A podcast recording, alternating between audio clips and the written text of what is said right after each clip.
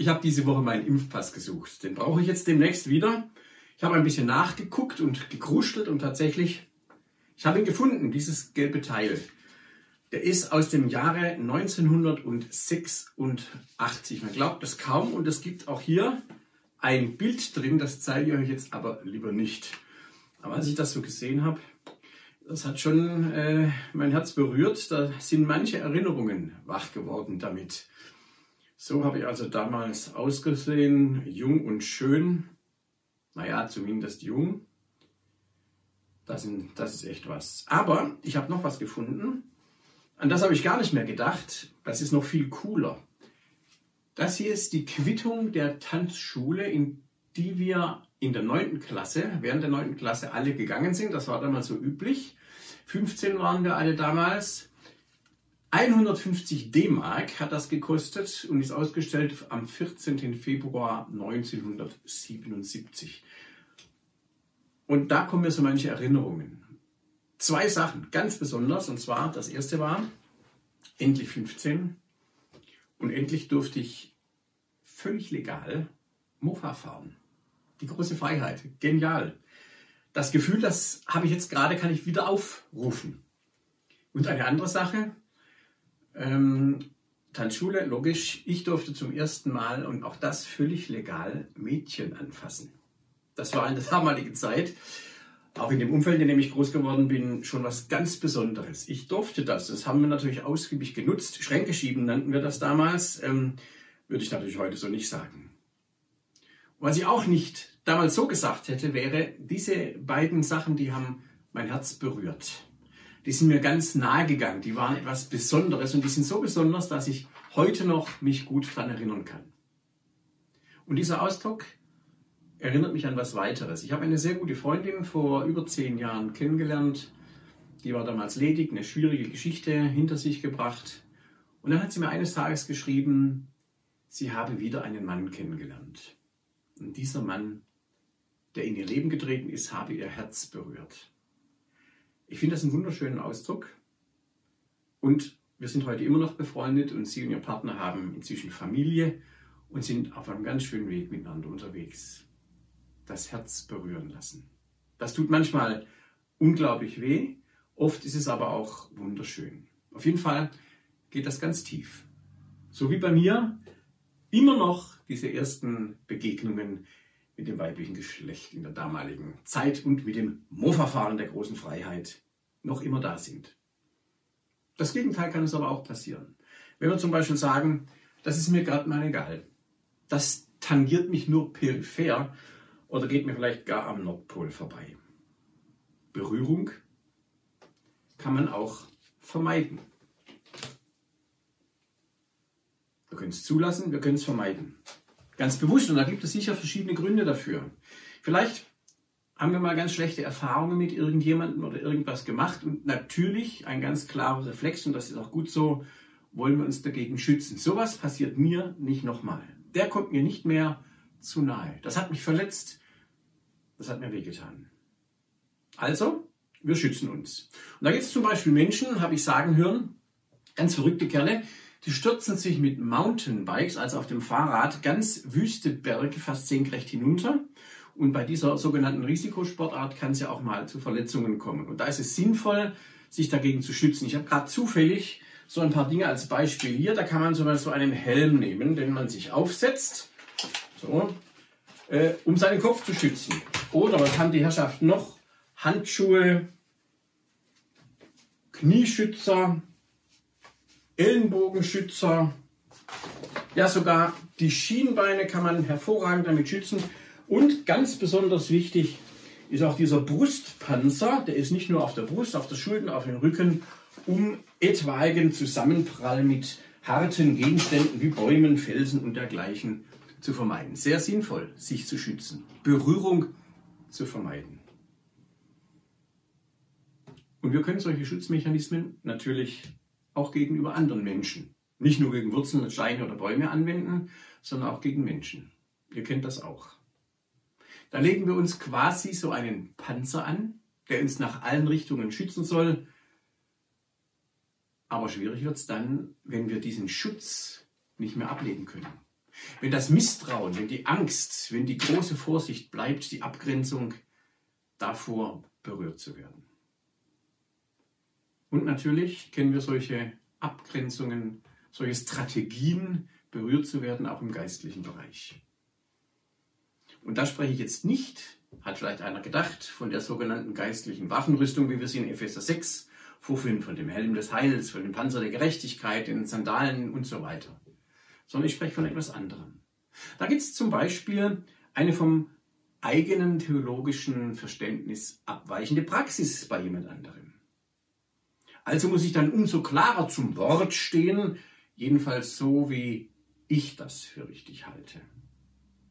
Da schlüpfe ich in eine mir Sicherheit gebende, richtige geistliche Überzeugung. Und die muss ich unbedingt verteidigen gegenüber anderen Verständnissen. Da wird erstmal gern kritisiert und vor allem gern besser gewusst. Man weiß ja selbst sehr genau, was Gott will und was in seinen Augen richtig ist und also natürlich dann auch in den eigenen. Und das kann dann bis zum Verurteilen eines Mitchristen, einer Mitchristin kommen. Und ein gern genommener Klassiker ist ja auch immer wieder, du bist ein Irrlehrer. Dabei, und das habe ich immer wieder erlebt, es könnte doch sein, dass die andere geistliche Erkenntnis weniger einengend, weniger ein Angriff, sondern vielmehr eine Befreiung sein kann. Was, wenn ich denn eine geistliche Beziehung mit jemand anderem, der anders glaubt und denkt, eingehe und dabei dem Heiligen Geist die Möglichkeit gebe, mich durch neue Erkenntnisse, durch ein tieferes, ein anderes, ein ausgeweitetes Verständnis dessen, wer Gott ist, was Gott will, was er mit uns vorhat, gewinnen könnte. Wenn der Geist Gottes mein Herz berühren kann, ich meinen Schutzpanzer von Vorsicht, Angst, Misstrauen, Rechthaberei oder was auch immer einmal ablegen würde. Das Thema heute lautet Jesus berührt. Jesus geht es immer darum, Menschen zu berühren. Während Matthäus zum Beispiel in seinem Evangelium mehr auf die Dinge, die Jesus tut, äh, ähm, oh, da bitte ich um Verzeihung, habe ich vertan. Matthäus legt den Wert darauf, was Jesus sagt. Markus hier, bei dem wir gerade in unserem Evangelium sind, legt den Wert darauf, den Schwerpunkt, was tut denn Jesus, in welcher Form auch immer, wie handelt er. Und das eine Ziel, das Markus damit deutlich machen will, was Jesus verfolgt, ist, er will das Herz der Menschen erreichen. Er will das Herz eines jeden Menschen berühren. Und damit kommen wir direkt schon mal, ganz analog, zu einer kurzen Begebenheit im Markus Evangelium. Wir sind jetzt noch im Kapitel 1, heute im dritten Teil unserer Predigtreihe und fangen mit dem Vers 39 an. Ich lese jetzt übrigens aus der Basisbibel. Der Verlag hat die Rechte dafür, dass wir das so senden dürfen, freigegeben im Netz. Da heißt es in Vers 39 zunächst, Jesus zog durch ganz Galiläa. Er verkündete die gute Nachricht vom Reich Gottes in den Synagogen und vertrieb die Dämonen. Vers 39. Jesus war also gerade unterwegs und ähm, ganz offenbar war er kurz vor irgendeinem Dorf in Galiläa. Er war nicht im Dorf, denn was wir jetzt erleben, hätte niemals im Dorf stattfinden können. Ist folgendes passiert, Vers 40. Einmal kam ein Mann zu Jesus, der an Aussatz erkrankt war. Aussatz. Das galt damals als absolut unheilbar. Wer sich damit infiziert hatte, der wurde per Gesetz aus der Gesellschaft ausgeschlossen. Unvermeidlich. Er durfte noch nicht mal mehr in den Gottesdienst. Aussätzige durften keine Gottesdienste mehr feiern. Und wenn sie dann tatsächlich unterwegs waren, Ausgangsbeschränkung, dann mussten sie ständig laut rufen, unrein, unrein. Die Kleider mussten zerrissen sein, die Haare ungepflegt, der Bart verhüllt. Das war so wie eine Maske. Man muss schon von weitem sehen, da ist jemand, der ist angesteckt. Und wir haben keinen Impfstoff, es gibt keine Heilung, also bitte wegbleiben, Sicherheitsabstand, keine Berührung. Für Juden war damals die Pflicht, Kranke zu besuchen, ganz normal. Mit einer Ausnahme, nämlich Die Kranken durften nicht als unrein klassifiziert werden von den Priestern. Weil Aussatz aber unrein machte, war die Lage dort am Dorfrand für diese Menschen völlig aussichtslos. Und diese Quarantäne, in die sie gezwungenermaßen gesteckt worden sind, die war ebenso heftig wie meist endgültig. Und diese Menschen haben draußen vom Dorf, vor der Stadt, abgeschottet in ihren Behausungen gelebt, in ihren Elendsiedlungen. Sie sollten zu Hause bleiben, aber eigentlich, sie hatten ja gar kein Zuhause, in dem sie bleiben konnten. Und so war es klar, man kann mit solchen Leuten besser nicht in Berührung fernhalten. Besser, man hat sich von ihrem Schicksal nicht anpacken lassen. Aber Jesus lässt sich berühren. Stellen wir uns die Situation nochmal vor. Jesus ist da also unterwegs, umgeben von einer ganzen Gruppe von Leuten, die ja immer in irgendeiner Form um ihn herum waren. Und er ist kurz vor diesem Dorf. Bestimmt sind schon eine ganze Reihe von Leuten aus dem Dorf gekommen auf ihn zu, weil sie haben gehört, da kommt dieser Jesus und er kommt auch zu uns. Das müssen wir sehen. Und sie konnten es kaum erwarten, sind schon hingelaufen, bevor er überhaupt ins Dorf kommen konnte. Und jetzt taucht dieser Typ da auf. Zerrissene Kleider, Bart verhüllt, ungekämmt, ungewaschen. Ein furchtbarer Anblick. Und der fällt jetzt vor Jesus auf die Knie und spricht ihm, ja, er ruft ihn wahrscheinlich voll Mut der Verzweiflung an. Er sagt, wenn du willst, kannst du mich reinmachen. Also selbst wenn wir annehmen, dass der biblische Begriff Aussatz auch Wundrosen und andere Krankheiten umfassen konnte, in der Regel war das eine unheilbare Krankheit. Und jetzt stellt euch mal den Mut dieses Mannes vor, mit einer solchen Perspektive trotzdem zu Jesus zu kommen. Aus einem solchen Elend heraus und gleichzeitig in einem solchen Vertrauen. Das war ja schon ein armer Tropf und vermutlich hätten die Jünger und die anderen Leute ihn am liebsten von Jesus entfernt und gesagt hätten, komm hier, sei still. Das ist ja an anderen Stellen auch so genau geschehen. Sie hätten ihn gerne ignoriert. Und der sagt jetzt zu Jesus direkt, wenn du willst, kannst du mich reinmachen. Ich habe das mal nachgeprüft, es stimmt tatsächlich, dieser spezielle Satz wird von allen vier Evangelisten in gleicher Weise überliefert. Also scheint das ein wichtiger Satz zu sein von dem Mann. Reinheit war ja für die Menschen die Voraussetzung, überhaupt in die Nähe Gottes zu kommen.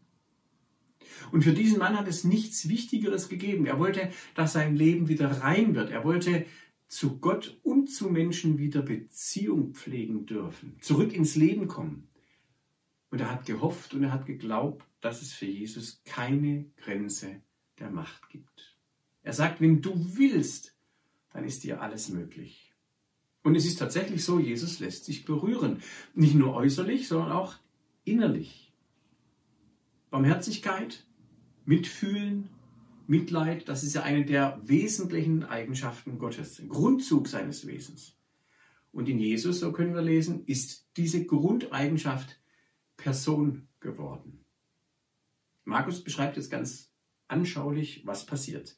Wie nimmt Jesus das wahr, was diesen Mann beschäftigt, welche Not er hat? Wie reagiert er? Vers 41 steht, Jesus hatte Mitleid mit ihm. Man könnte auch übersetzen, das wäre genauso richtig, das Erbarmen hat ihn gepackt. Und jetzt, Jesus streckt die Hand aus und berührt ihn. Warum macht Jesus das? Er hätte ja genauso wie in einer Begebenheit in Kapernaum in der Synagoge wenige Verse vorher von Markus geschildert, einfach nur ein Wort sagen können. Und schon wäre die Person gesund gewesen. Er kann das auch. Jesus kann beides. Und ich denke mal, das hängt von der jeweils seelsorglichen Situation ab, in der Jesus sich einem Menschen zuwendet. Und vielleicht wollte er hier durch die Berührung deutlich machen, ich habe keine Angst vor Ansteckung. Da stehe ich drüber. Ich bin viel mächtiger als Krankheit. Und jetzt sagt er zwei Worte. Wir geben die im Deutschen mit Vieren wieder. Ich will, sei rein. Also für uns Griechen, wir haben ja einige liebe Griechen bei uns in der Gemeinde, will ich das mal so sagen, da steht ein Telo kataristeti. Ich will, zwei Worte, sei rein. Das ist sein Wille. Und er ist identisch mit dem Willen seines Vaters. Und dabei geht es Jesus nicht um äußere Gesundheit allein. Das ist ihm gar nicht das Wichtigste. Es geht ihm im tiefsten darum, dass ein Mensch seinen Wert, seinen eigenen Wert, seine Persönlichkeit, ja, dass er zum Ebenbild Gottes geschaffen worden ist, dass er das wiederentdeckt. Dass er wirklich Mensch wird. Und dass sein Herz von der Liebe Gottes berührt wird. Ganz persönlich. Es geht darum, dass klar wird, die Macht Gottes überwindet Unreinheit, überwindet den Tod, befreit von Schuld. Und es geht natürlich auch darum, dass Menschen Glauben bekommen, dass der Glaube an die Macht Gottes geweckt wird. Die Menschen sollen begreifen, Gott sieht jeden Menschen ganz individuell und ganzheitlich. Gott will das Vertrauen von uns Menschen wieder gewinnen. Und er will durch Jesus, seinen Sohn, diese Ebenbildlichkeit wiederherstellen, die verloren gegangen ist. Diese Menschen sollen heil werden, ganz rein. Und so zeigt Gott hier seine Macht.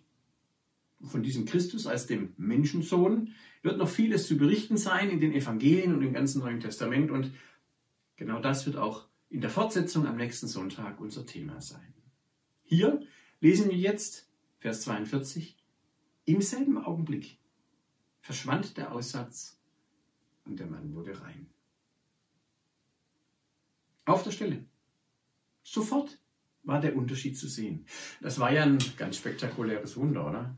Ich selbst habe solche Dinge, so etwas Spektakuläres, vielleicht drei oder vier Mal insgesamt in meinem Leben überhaupt erst erlebt. Viel öfter habe ich lange Heilungsprozesse, Veränderungsprozesse erlebt, die auch wunderbar waren. Und natürlich, die Erfahrung teilen wir miteinander, gab es auch Situationen, da ist das erbetene Wunder nicht eingetreten. Aber ich vermute mal jetzt, dass die ganze Gesellschaft, die das miterlebt hat mit diesem Mann, in hellster Aufregung gewesen ist.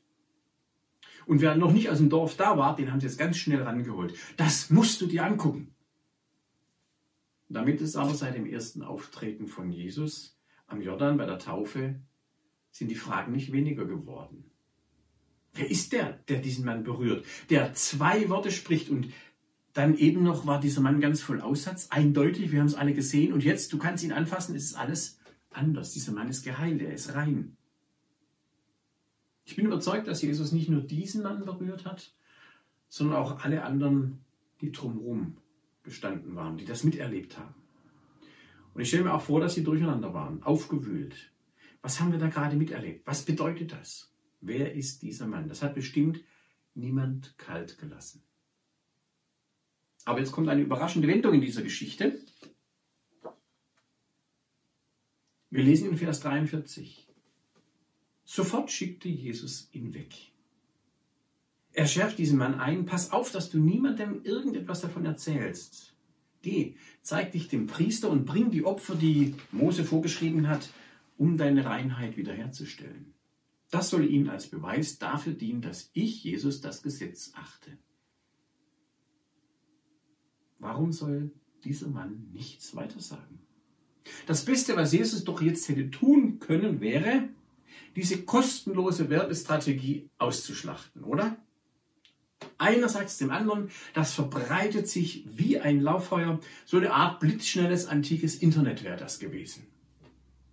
Viele Follower wären die Folge, oder? Warum soll der Mann nichts weiter sagen?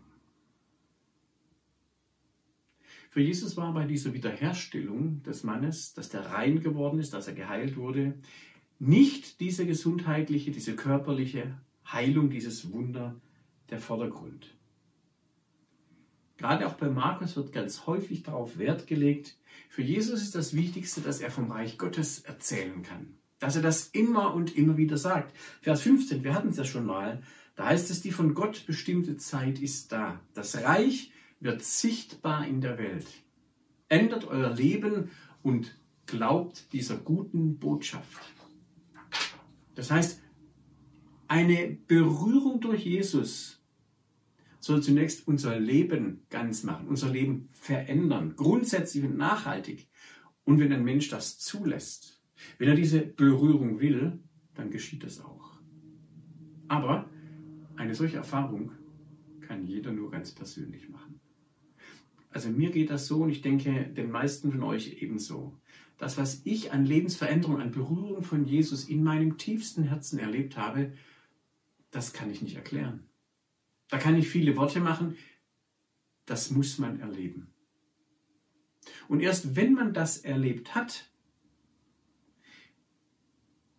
dann kann man glaubwürdiger Zeuge sein.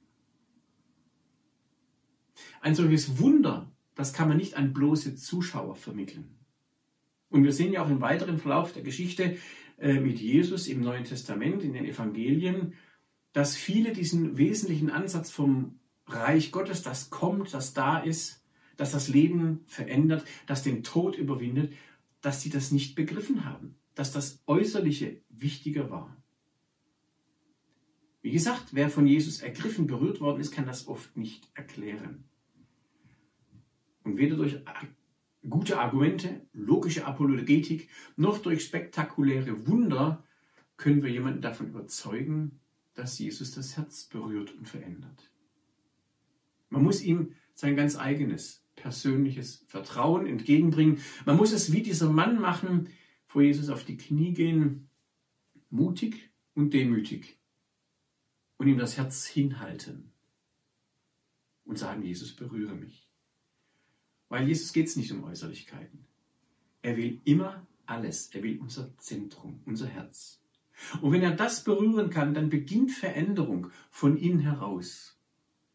Und die Bibel sagt an vielen Stellen, Glaube wird gerade dann sichtbar, wenn diese Veränderung, die in dir vorgegangen ist, in deinem Leben auch eine Auswirkung hat, wie du lebst. Und das zu erleben, das kann Menschen viel mehr überzeugen als ein irgendein Wunder, das man nur von außen betrachtet. Und bitte merken wir uns eine Sache. Stellen wir eines fest, Christen, Nachfolger Jesus sind in dem, wie sie leben, was sie nach außen hin so tun, oft grundverschieden, wie sie ihre Nachfolge leben. Aber innen drin sind Christen alle eins. Innen drin sind sie eins in Jesus. Heil. Und wer nicht für Jesus auf die Knie geht, wer nicht sein Inneres öffnet, er wird es nicht erleben, er wird es nicht verstehen. Nun heißt es ja hier, Vers 45, aber der Mann ging weg und verkündete überall, was Jesus getan hatte. Und es wird hier von einer sehr zweischneidigen Konsequenz berichtet, nämlich Vers 45, bald konnte Jesus nicht mehr unerkannt in eine Stadt kommen. Deshalb blieb er an abgelegenen Orten. Und trotzdem kamen die Leute von überall zu ihm. Und auch das lesen wir, genauso viele wandten sich wieder ab, als sie dann merken, wie ernst es Jesus war, dass es um weit mehr ging als um irgendwelche spektakulären Zeichen und Wunder. Jesus greift das auf, als er einmal zu seinen Jüngern sagt, was ist mit euch Leute? Wollt ihr nicht auch weggehen wie die vielen anderen? Und deswegen, ich schließe mit einem letzten Gedanken, einem kurzen Gedanken und dann seid ihr dran. Wir könnten uns einige Fragen jetzt stellen. Könnte mich fragen, wo stehe ich innerlich? Jetzt, wo vieles von dem, was ich in dem, wie ich als Christ lebe, weggefallen ist. Viele Äußerlichkeiten. Was bleibt denn? Darf ich dich mal direkt fragen, wo, auf welche Weise berührt Jesus dich? Wo berührt er dein Herz? Wo lässt du dich berühren. Suchst du diese Berührung oder versuchst du sie vielleicht sogar, warum auch immer, zu vermeiden? Und vielleicht merkst du gerade jetzt, dass da eigentlich schon lange keine Berührung mehr gewesen ist. Dass vieles von dem, was immer so gelaufen ist, wie es bisher war, einfach so läuft. Und jetzt, wo es weg ist, merkst du, da ist ja nichts mehr übrig geblieben. Was steht zwischen dir und ihm? Vielleicht entdeckst du ja, dass du einen Schutzpanzer um dich herum aufgebaut hast. Unmerklich, ganz allmählich. So ein bisschen reingewachsen. Woraus besteht dieser Schutzpanzer? Und was würde denn passieren, wenn du anfängst, ihn abzulegen? Denken wir dran, Jesus geht es nicht zuerst um Äußeres. Er predigt den gnädigen Gott, einen Gott, der sich uns Menschen nähert, auch denen, die scheinbar weit weg sind. Mir ist ganz wichtig nochmal zu sagen, Reinheit ist für Gott keine Bedingung, sondern es ist eine Folge, um mit ihm in Berührung zu sein. Wenn ich mit ihm in Berührung bin, werde ich rein. Bevor ich zu ihm komme, muss ich das nicht sein. Und falls du diese Fragen stellen möchtest, können sie dir helfen, wirklich heil zu werden, in eine enge Verbundenheit und Gemeinschaft mit Gott, mit Jesus, mit Menschen zu kommen. Auf unserer Homepage findest du einige Anregungen und Vertiefungshilfen dazu, dort, wo auch unsere Predigten zu finden sind.